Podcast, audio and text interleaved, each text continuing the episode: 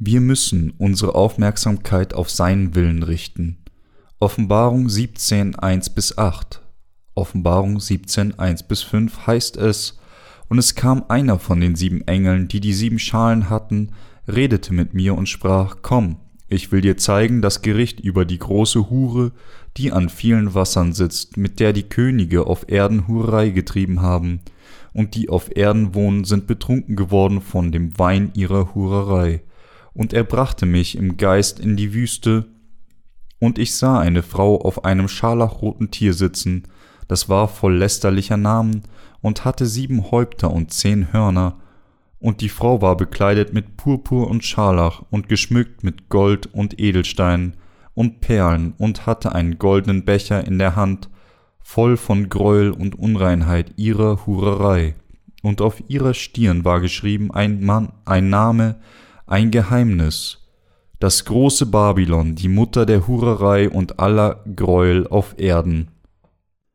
Die Hure in der obigen Passage bezieht sich auf die Religiösen dieser Welt, und das sagt uns, dass sie dem extravaganten Luxus mit den Dingen der Welt und dem materiellen Reichtum, den der Herr gegeben hat, gefrönt haben.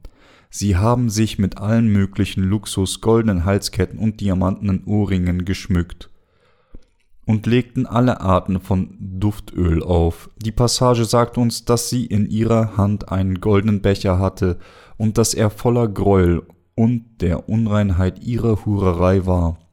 Das hat Gott Johannes gezeigt. Diese Passage sagt uns, dass Satan in den Seelen der Menschen eingreift und versucht, sie dazu zu bringen, sich ihm hinzugeben, indem er sie mit den Dingen der Welt betrunken macht.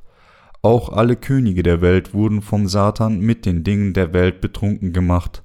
Als solches wird jeder auf dieser Erde mit dem Wein der Hurerei der Welt betrunken gemacht. Der Satan erreicht seine Ziele, wenn die Menschen von den Wellen dieser Welt, ihren Freuden und ihrer materiellen Gier betrunken werden. Die Wahrheit ist, dass sein Ziel, dass sein Ziel ist, Menschen davon abzuhalten, zu Gott zu blicken um dies zu tun, macht er ihre Seelen mit den materiellen Dingen der Welt betrunken.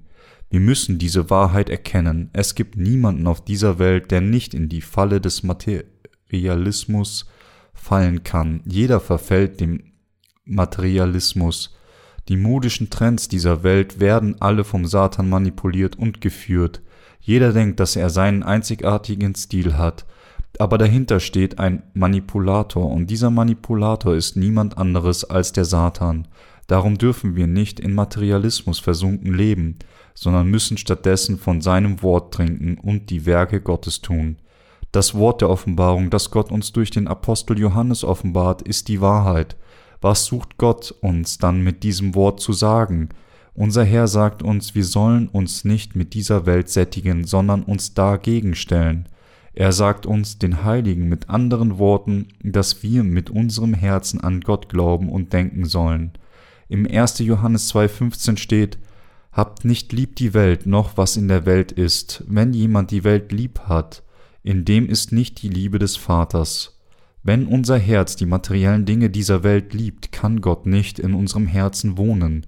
Aber wenn unsere Herzen die Dinge der Welt wegwirft, wird Gott in unserem Herzen wohnen. Wir dürfen unser Leben nicht gesättigt mit den materiellen Dingen der Welt leben.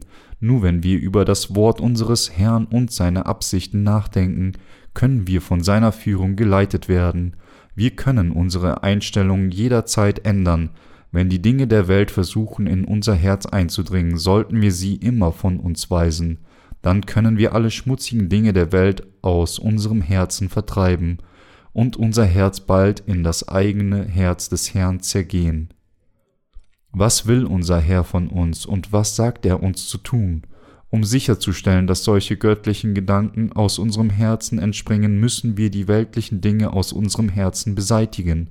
Gott hat uns so viele Segnungen gegeben, und wir erkennen jetzt, dass wir den Menschen auf der ganzen Welt den Rest unserer übrigen Tage das Evangelium des Wassers und des Geistes predigen sollten. Deswegen werden wir nicht unachtsam und konzentrieren uns voll auf seinen Willen. Wir können die Dinge der Welt, die in unserem Herzen sind, vertreiben, indem wir an geistliche Werke denken. Wir die Heiligen müssen die Dinge der Welt vertreiben, bis der Herr wiederkommt. müssen wir unser christliches Leben im Glauben leben. Für den Rest unseres Lebens müssen wir das tun, was der Herr uns anvertraut hat, bis wir vor ihm stehen, und wir müssen den Herrn lieben und durch Glauben leben und alle Werke tun, die er uns gestattet zu tun.